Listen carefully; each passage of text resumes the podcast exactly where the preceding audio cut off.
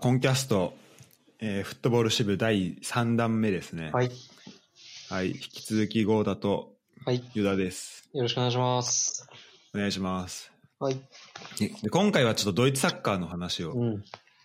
したいんだけど、まあ、もう、しらすがもう、めっちゃちほほやほやの情報がありそうな。一応結構タイムリーなうん情報をい少しは入れようと思って、うん。えっと、先週ね、ポカール、うんうん。あのーえっと、米、なんだっけ、ポカールの、うんと、第2回戦があったのよ。うん。DFB ポカール、うん。DFB ポカールの2回戦があって、まあそこでいろいろ、まあ、起きたんだけど、うん。でまあ DFB ポカールってそもそも何かっていうと、こうまあ DFB っていうのが、まあドイツサッカー協会の、まああの、ポカールはカップみたいな。だからまあ要は、ドイツサッカー連盟カップみたいなことだよね。なるほど。うん。だから、日本で言うと天皇杯、うん。あの、イングランドだと FA カップみたいな感じで、あの、えっと、一部、うん。ブンデスリーガ以外のそのカテゴリーのクラブも、まあ出場する大会なるほど。っていうのが、DFB ポカール。リーグカップとかとは別ってことだよね。ソリーカップとか別。そうだよね。そうそうそう。俺これ知らなくて、普通に俺これがリーグカップだと思ってたから、うん。あ、そうなんだと思ったんだけど、これ歴史が、えっとね、多分ブンデスリーガより長いのかな？ええブンデスリーガ1963年とかだからスタートしたのうんが結構最近なんだよね。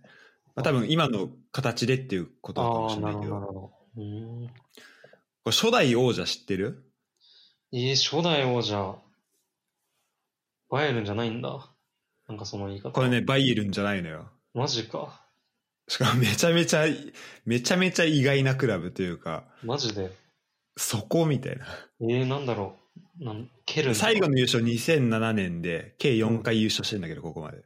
2007年うん、最後はね。えー、なんだろう。シュツットガルトとか意外と。あー、なるほどね。これね、あ、でもまあ、場所は近いかもな、ちょっと。ニュルンベルク。え そう。ー、マジか。いいでしょ。そうそうそう。えで、まあ、そんなんで始まって、うんで、シャルケが初戦、あの、一番最初の年決勝でやったんだけど、ーうん。あの、シャルケはね、3年連続で決勝戦出て、うん3年目でようやく優勝みたいなうん。感じなのね。で、まあ、バイエルンは、まあ、本当10年目以降ぐらいかな、その優勝、決勝とか出るようになったのは。うん。まあ、そんな感じなんだけど、やっぱここ10年は、その、バイエルン、ドルトムントが決勝に残ることが多くて、そうだよね。なんかず、うん。ずっと結構2チームでやってるイメージだもんね。そうそうそう。あと、バイエルンドルトムンント。あ、そうそうそそうだよね。う。そうそうそうそうそう。ほん、本当ね、たまにこう違うチームが決勝に残って、あの、ってのある、あるんだけど、やっぱ基本的にこのち2チームが多いんだけど、うん。バイエルン、ドルトムント以外が決勝に残った最後の試合、何年前かしわかる？えええー、言うても、3、4年前ぐらいじゃない？ああ。これね、もう10年前になるんだよね、こうさ。これどちらもいないっていうね、決勝。ええあ、そうなんだ。そう、結構前だよね。ええすごいな。その、ええバイエルンがほぼいるのか ああそう、そうかな？うな、ん。えーあ、でも、うーん、マジか。びっくりだな、それ。で、なんかその時の決勝が、あの、シャルケとうん、デュースブルクっていううん、チームで、うんデュースブルクは当時、ああ、当時はど、当時どうだったんだろう。当時に、2部かな。まあ今、現在2部なんだ。あ、現在3部だわ。うーん、のチームで、あ、当時2部のチームだ。うん、なんだけど、で、ブンデスリーガ初年度から一応在籍ししてるチームなのね。このうんデュースブルクは。で、1年目は、あの、2位につけるみたいな。2位になってたりとかっていう、なんか結構、古豪かもしんない、そのそのチーム。えでしかもその時リトバルスキー監督やってたりししてて、おなじみの。うん。まあ10年前でね、こう決勝まで、2部でやっぱ決勝まで行くっていうのは、まあ多分かなり、こう、ショッキングだったと思うんだけど、うん、そうだね。うん。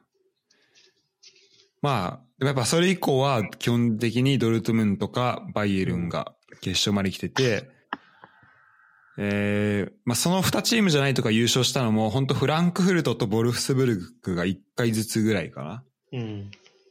っていうような感じにまあ、なってるっていうのがまあ簡単な歴史かな。バイエルンバイエルンはもう20回、もうダントツの20 24回決勝出て20回優勝してるから。で、その優勝の数 2, 2位があのブレーメンで6回とかだから、もう全然違うよね、このダントツだ。つ強さが。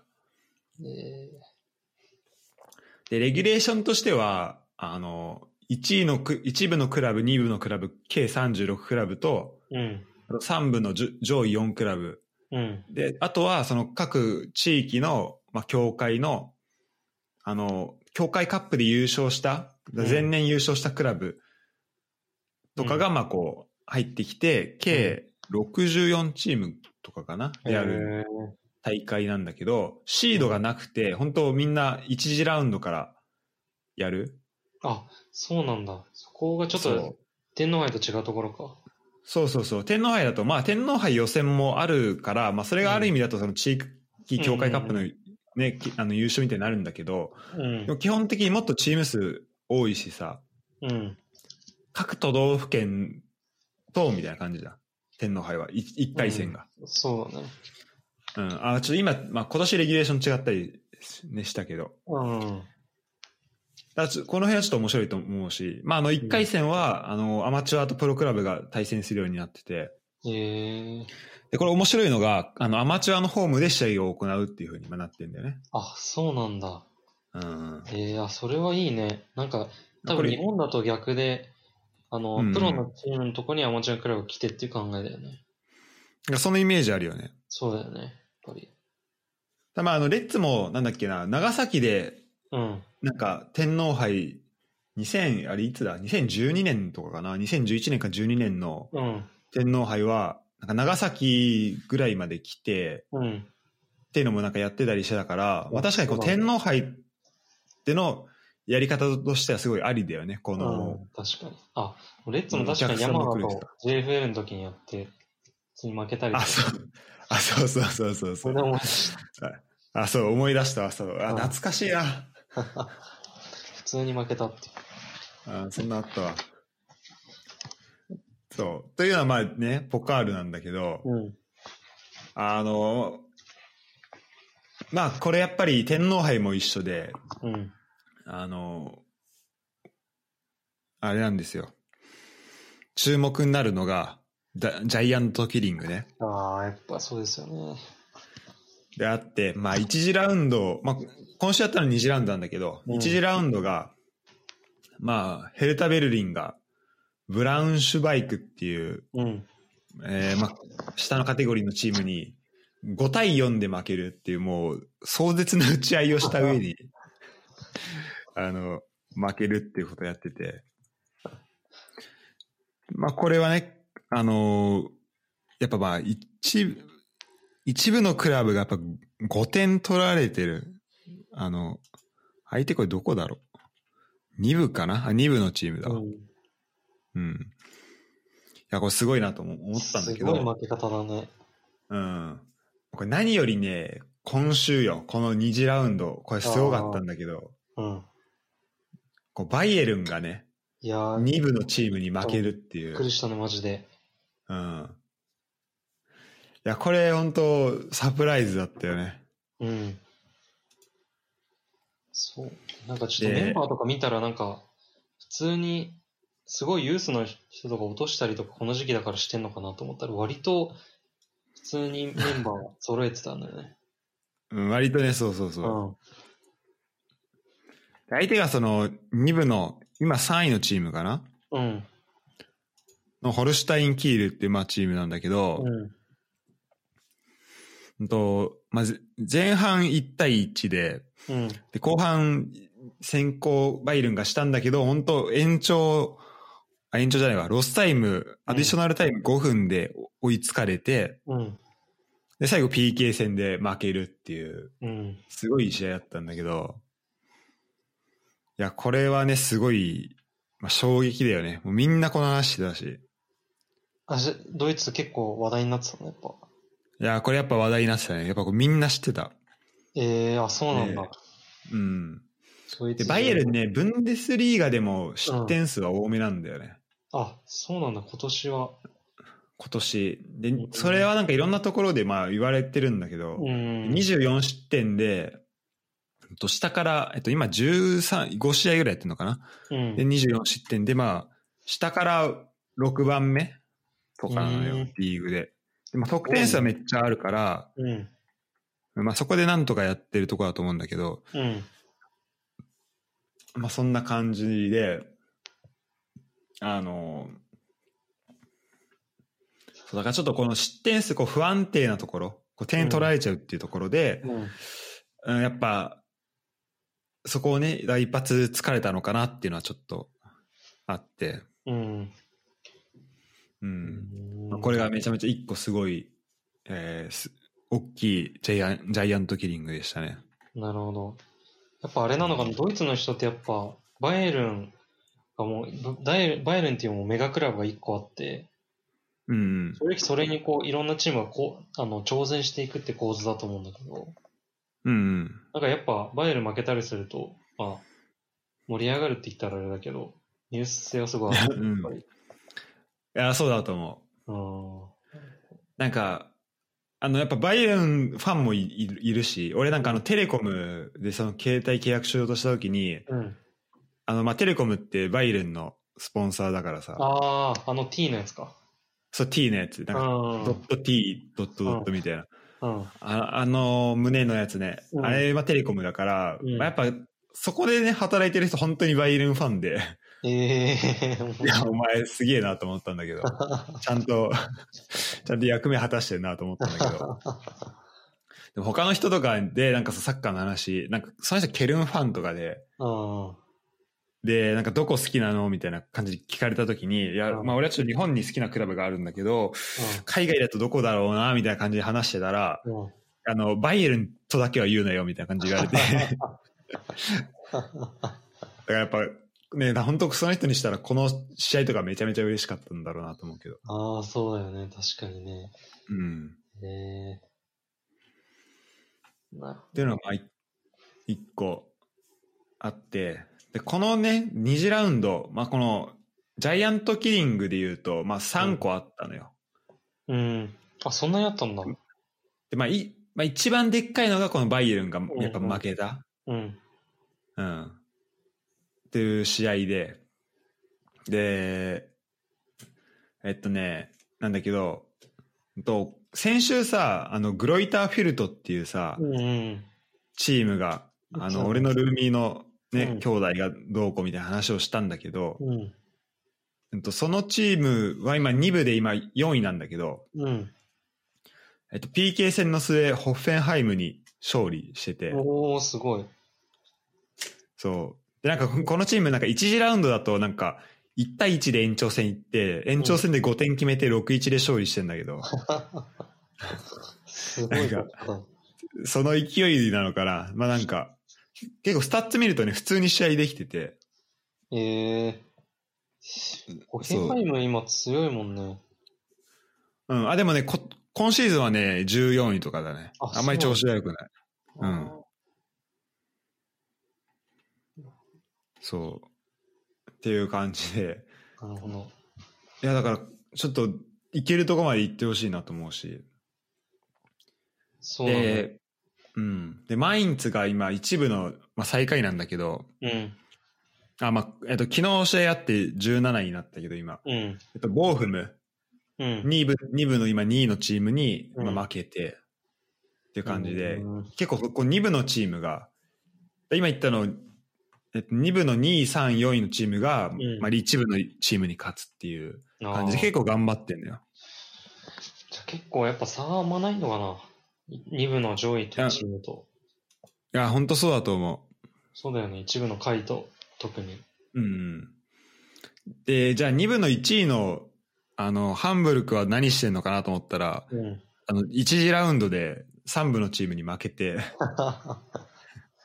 あの、普通に終わってたんだけど、カップが。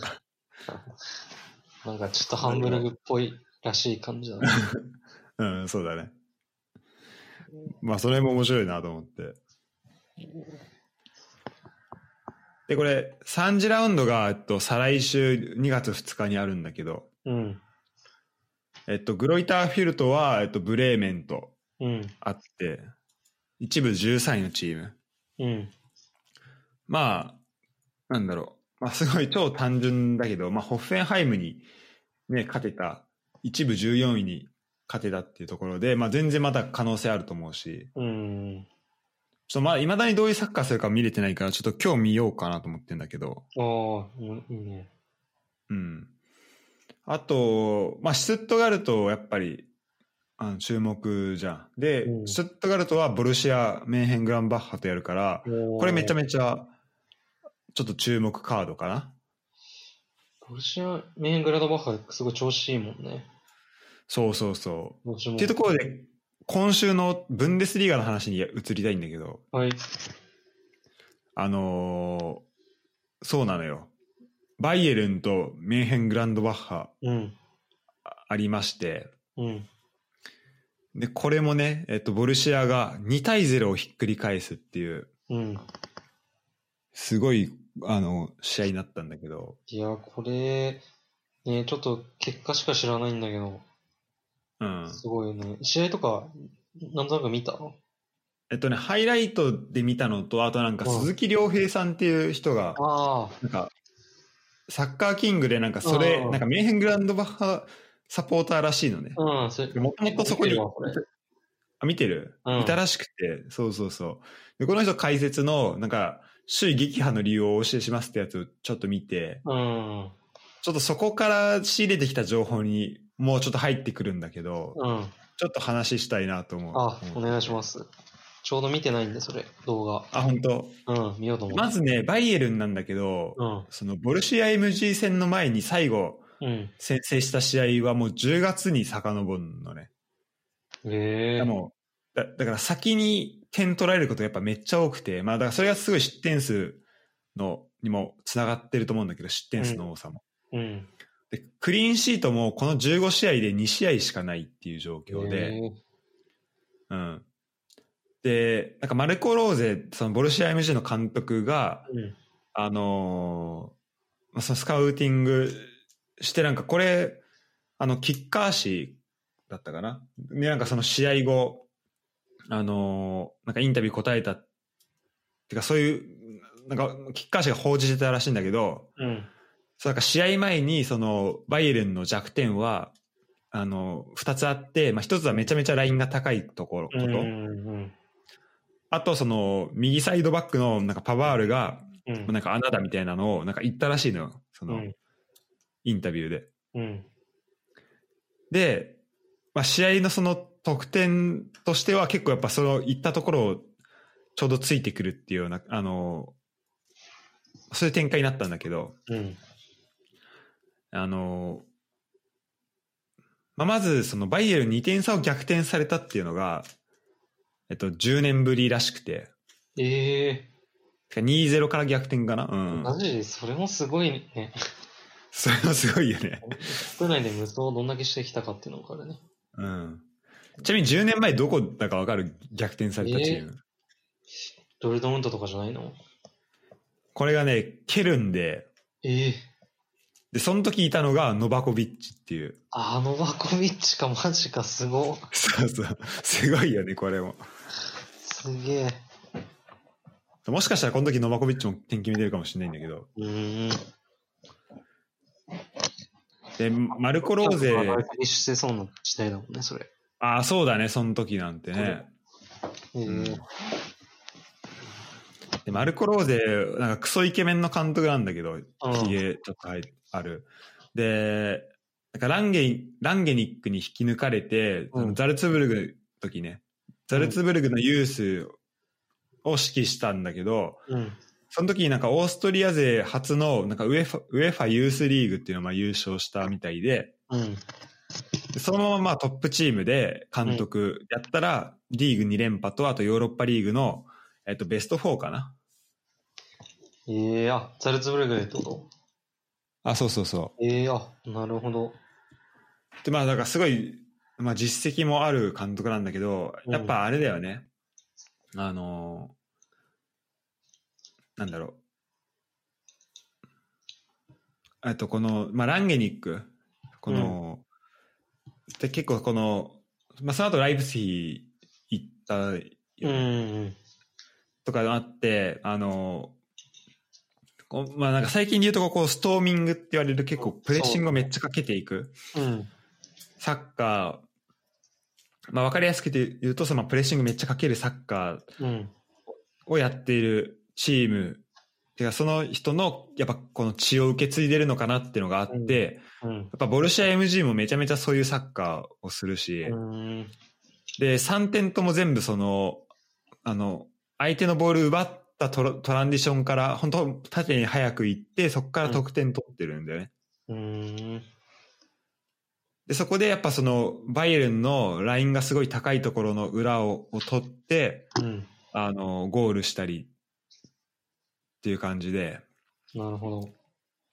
うん。やっぱドイツあれなのかな、その、くやっぱクロップとかもイメージあるけど、やっぱストーミングが結構主流っていうか、感じなのかな。そう、そうなのかもしれない。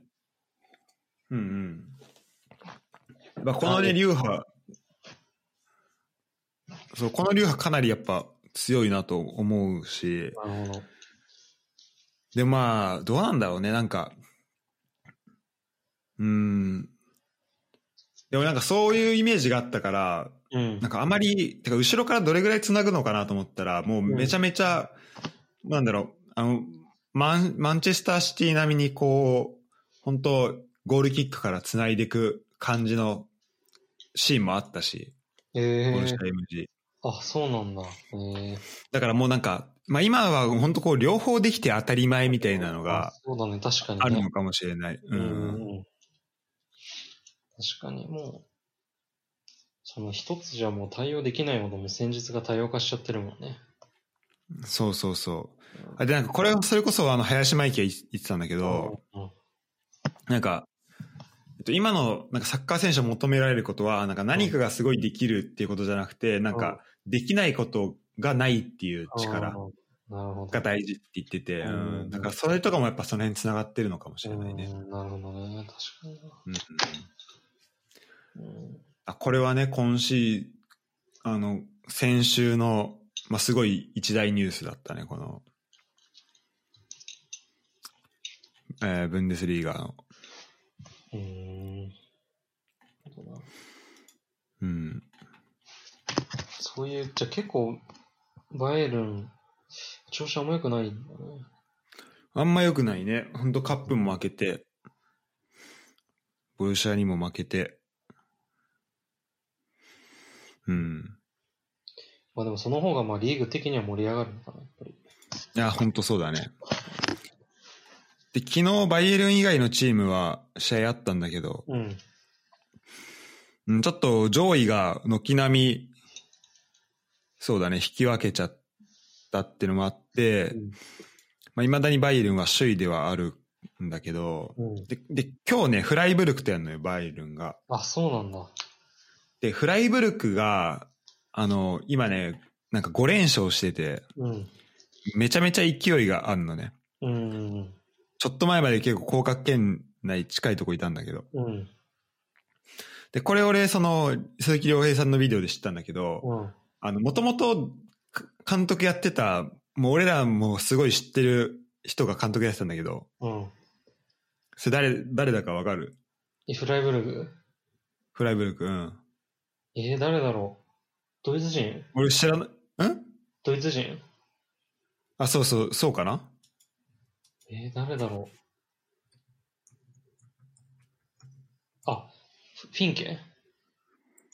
あ、そうそうそう。フィンケが監督、91年から監督やって、あー結構なんかその時は、なんか2部3部の間をこう上下するあのチームだったらしいんだけど、うん。フライブルク、しかも結構16年間監督やってたんだね。あ、そんなやつなんだ。そういやそう俺全然知らなかったんだけど。で、そうなるとまあ一気に一部昇格して、うん。だからこのやっぱ長期政権で、あのちゃんとこう若手を育ててみたいな、そういううん。こうスタイルをなんか確立させたらしいね。なるほど。うん。確かに、でもそういうす、あの、育成、長期政権で長けてたっていうのはなんとなくきついそんなにやってると思わなかったわ。ね、本当だよね。うん。なんか、毎回フィンケのことを思い出すんだけど、オシムが、うんあのフィンケになんか番組で話してる、あの、テレビ番組があって、うん。それでもう、本当にできるだけ裏列長くいてくださいって、オシムがなんかそれ一言だけ言ってたのがめっちゃ覚えてる。ああ、そうなんだ。そうそうそう。もう、とにかく長い、長くいてくださいって。であれとかももったいないよね、本当ね。なんか。すごい監督だよね、多分ね。ずっと長くやってたから。で、なんかその時も、あの結構そのアフリカからは、なんか有望な若手を連れてきたりっていう、そういう感じだったらしいのね。あ、そうなんだ。うん。うん、で、まあ、レッツもさ、あのさ、サヌーとかさ、サヌーだっけうん、うん、連れてきたりとかっていう、なんかいろんな面白いことをやってたしさ。そう。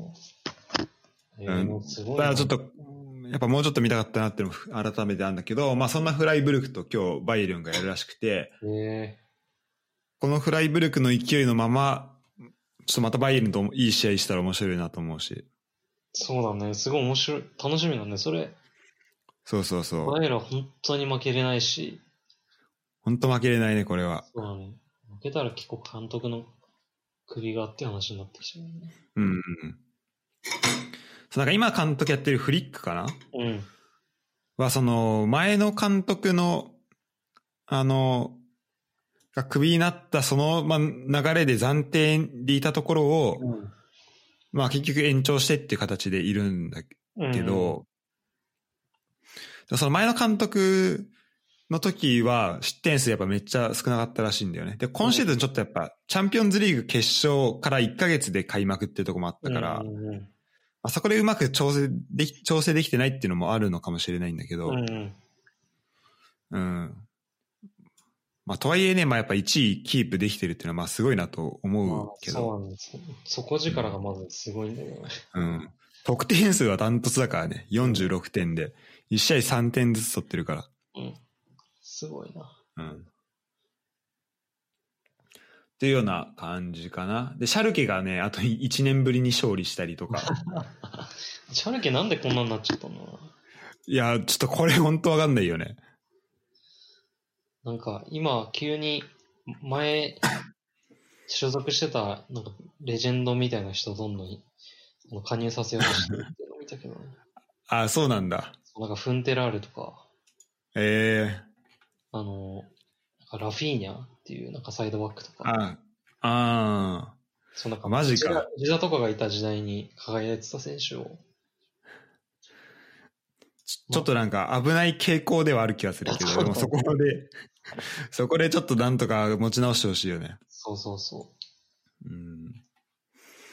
いや、今本当ケルンとマインツとシャルケで結構全部近いチームが、しかも結構日本人がいたようなチームがさ、落ちそうだからさ、う。そうだね、本当危機をちょっとどっか一チームぐらい残ってほしいなと思って。そうだね。まあ、という感じですね。なんか日本はワウワウがチャンピオンズリーグの放映権取るとかで。あ、そうそうそう。ようやくもうちゃん、決勝トーナメントから試合見れるっていう。今まであの、ウェーファー TV ってやつでしか見れなかったかうん。ら、もう大変だったけど。もうやっぱドイツはなそういう視聴環境とかっていうのは完完全に整ってんのやっぱり。あと、 DAZN でいくつか見れるのと、あと、うんまあ、スカイスポーツ。あー、スカイスポーツか。うん、スカイスコスポーツで見る使うと、まあ、全部見、全部見れるけど、あー、そうなんだ。そう。で、俺、で、スカイスポーツじゃないとプレミア見れなくて、俺、うなんか契約ちょっと今ややこしくなっちゃってたから、ん。うん、今見れてないんだよね、そのスカイスポーツは。ああ、なるほどね。でもちょっと契約し,、うん、しなきゃなと思うし。じゃあスカイスポーツ契約すればもう、結構欧州とか、ヨーロッパ全部見れるような感じなの？そうだね、うん。ええー、すごいね、やっぱそれが。あとなんかトランスファーマルクトってなんかそのサッカーのさ、遺跡の、うん。なんかあれのチャンネルがあって、うん。ええなんか、結構なんか本当あ、あれのチャンネルなのかな？まあなんかね、一日中サッカーの情報ずっと流してるチャンネルなんだよ。ああ、いいね、それ。うん。で、それ本当なんか全リーグの結果とか出してくれるから、わかる。なんか、前のサッカーど、なんか、なんかのドキュメントとかで見たけど、その、移籍市場空いてる時にずっと移籍の情報を流して、あと、どれ、何分で、あの、移籍市場閉まっちゃいますみたいな。誰がどこに入りましたとかっていうのをずっとやってるんでしょ。あ、そうそうそうそう。あ、あ、あでもそこ知らなかったわ。なんか、それめっちゃ。でも多分そんな感じだと思そうだよね。う。うん。いそういう移籍の情報とかが、記者の喋ってるのが出たりとか。そうそうそう。ああ、すごい。であのハイライトもちょっと流れたりして本当結構、まあ、繰り返し流れたりするんだけどもそれで覚えちゃうみたいな結構あると思いやー、それ、そう、ほんとそこです。羨ましいよね。ううんあとやっぱドイツその討論番組っていうかさサッカーの討論番組みたいなの結構あるしね、うーん。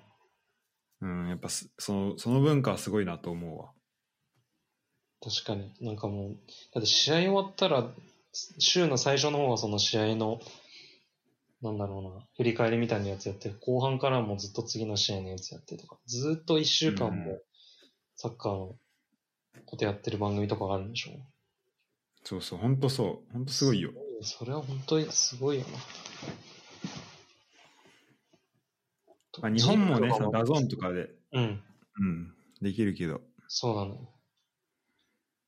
もっとなんか J リーグとかもっと移籍のし市場もっと盛り上がってほしいなって思うんだよな。うんあのやっぱ情報がさ、なんかうまく統率できてるって言い方もできるけどさ、もうあんまり噂とか漏れないしさ、うん。もうなんか漏れたらほぼ決まりじゃん、J リーグって。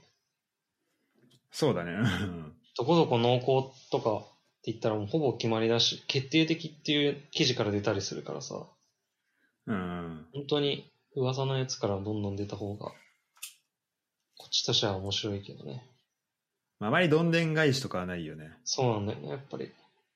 うんまあそこは確かにまあうまくできてるっていう見方もできるけど。そうだね。その情報管理が、うん。そうだね。なるほどなるほど。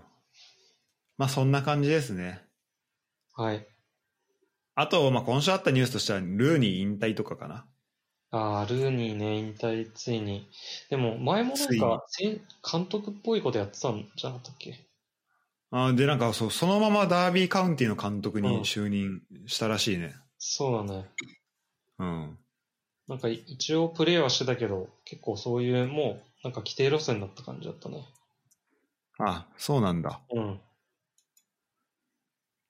いやーいやどんどんそういうこ、の人。今まで見た人が監督になっていくっていう、また面白い時代になってきたね。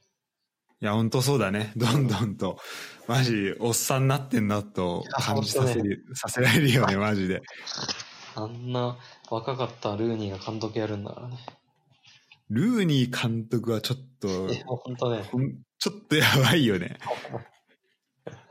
やばい、確かに今までなんか一番やばい、なんかランパード監督とかまだなんか受け入れたけど、うんまだはそう受け入れられたそう。でもルーニー監督はちょっとやばいかも。うんなんだろうなんかあのバルサいたペあのペトロがうん。監督やるみたいな感じちょっといや、ほんとそうだねなんだろう。結構かなり若い時から知ってて、だうん、うん、そうだね、マジで。ってまだ35だよルーニーあ、マジか。あ、じゃあそもそも早いのか。そうだねへえうん確かにデビューが17歳だからああ、そうだ、それもあるね。本当に、うん早い時から見て、やんちゃな時代を見てるからね。そうそうそういやーすごいなそれは楽しい。うんそういう意味でやると、本当にサッカー楽しいなと思うね。そういうつながりもあると。本当だねそう、この選手がこういうかん、こういう監督になってこういうサッカーを志向するのかとか、うん。本当だね。いや、本当本当なんか、本当戸田さんみたいにさ、こう、現役の時のプレースタイルとさ、なんか、まあ、まあ指導じゃないけどさ、こう解説の、え、こんなギャップあんのみたいな結構あるしさ。そうだね。確かに。それも面白いよね。いそうだね。や、本当2002年の時誰も信じなかったと思うよ。その戸田さんがこういう解説者になるってこと。本当だよ。だって本当クラッシャーのイメージしかないもん。うん、ちょっと失礼かもしれないけどさ、そう、本当に。マジで。まあイメージだけども、そんなにちゃんと見てたわけじゃなくて。うん、いや、いや、本当そのイメージしかないよね。ね。だうん。だってそれこそやっぱあの福田が大怪我したとかで結構その、うん。なんか、やっぱこうクラッシャーのイメージめっちゃあったからね。そうそうそう。あまり良くない意味で。そんなにこう戦術的なイメージがなかったからね。うん。うん。だまあ面白いよね、ルーニーがどんな監督なんのか。いやー、そうだね。本当に。うん。今、ちょっと別なあれだけど、ピルロ監督になってて、ああ、ピルロどこでやってんだっけ今？ユベントスあ、であゆうべか。あ、そっかそっか。それで結構面白いサッカーするって話題になってて、うん。へえ。やっぱこうなんか、じやっぱなんか自分がやってた時のやつもチラチラ見えながら、あの、なんかピルロの、要は前、自分がやってたピルロのあの位置っていうのがすごい大事にしてるらしくて、いわゆるけあのレジスターって言われるね。そうそうそう、レジスターの中盤の底のポジションの人が一一番こう技術を高い人で、で、その人が自由に扱えるようなこう人の配置とか、っていうのを考えてるらしくて、そういうのすごい面白いなって思うよね、やっぱり。なるほど。うん。ピルロはあの、なんか論文もすごい有名になったよね。あ、そうなんだっけ？なんか、なんか論文、なんか、なんだっけな、ウェファの、なんかライセンス取るために書いた論文かな。うん。なんかそのポジショナルプレートなんちゃらみたいな、なんか、のを出したらしくて、それもすごいちょっと話題になってたわ。へえー、ちょっうん、なんか、やっぱそれをね、目指してるらしい、ピピルロ。と、ああ、そうなんだ。うんん。面白いな。まあ楽しみだね、この、本当どうなっていくか。まあ、ルーニーなんてもうめちゃめちゃ、いろんな試合を、なんだろう、いろんな超名プレーをさ、うん。名シーンを見せてくれた人だしさ。いや、本当だよね。もう、あの、うんオーバーヘッドとかすごかったな。そう、あのオーバーヘッドもうんから始まり、あの、あれあれかな、えっと、メジャーリーグいた時かな、うん。なんかさ、なんか過去最高のタックルと言われた、うん。あの、ゴールキーパーも全員上がってさ、うんなんか、パワープレイみたいなの仕掛けて、それ弾かい、弾き返されて、なんか相手が無人のゴールに向かっていくのを、ルーニーが一人めちゃめちゃ走って下がってって、それスライディングでタックルして、ん。で、ほんとほんとハーフラインぐらいからクロスを、あの、マジアーリークロスみたいなのでボールを戻して、それがそのままアシストにつながるっていうので、なんか失点を防いで、そのまま得点につなげたみたいな。ええそれちょっと知らなかった。かえ、それ見てない？いや、それめちゃめちゃ、めちゃめちゃやばいよ。マジでちょっと見るわ、すぐ。うん。ええあれとか未だに見今見ても、やべえなと思う、本当 ええとじゃあこれ、うんリンク送っとくから後で見といて。ちょ見とくわ。うん。という感じで、えー今回はドイツサッカーの話はいと、まあちょっと細々とした話はい。ができたんだけど、ああ、ちょっとね、そうだ、あの、バイエルンとボルシア MG の話、もうちょい、こなんか、細かいシーンの話とかをしようと思ってたんだけど、完璧に言うの忘れてたわ。まあ、こんな感じで、あの、こういうね、あのーなんかタイムリーな話題とかも入れていくんで、うん。ちょっと気になるね。また、本当にこの時期やっぱいろいろ起こるし、J リーグとか海外も含めてそうだね何かと、ううんん。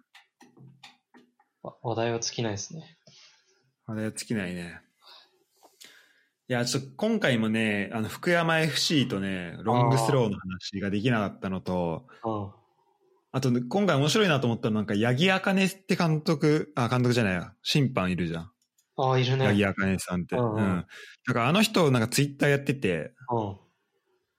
なんか、八木で、なんか、オンラインサロンもやってんのかな？え えなんか、その人がなんかツイッ、ん？腹心だよね。あ、そうそうそうそうう。ん。でなんかその八木茜のなんか47の腹心技っていうなんかツイ連続ツイートしててこの間ええ面白いね。それがねめちゃめちゃ面白かったからちょっと今度あのもう今日時間あれあれだけどうん。ちょっとこの話もしたいなと思ってああ、ありがとうございます。うんじゃあ今回はそんな感じかな？はい。はいありがとうございました。はいありがとうございましたはい。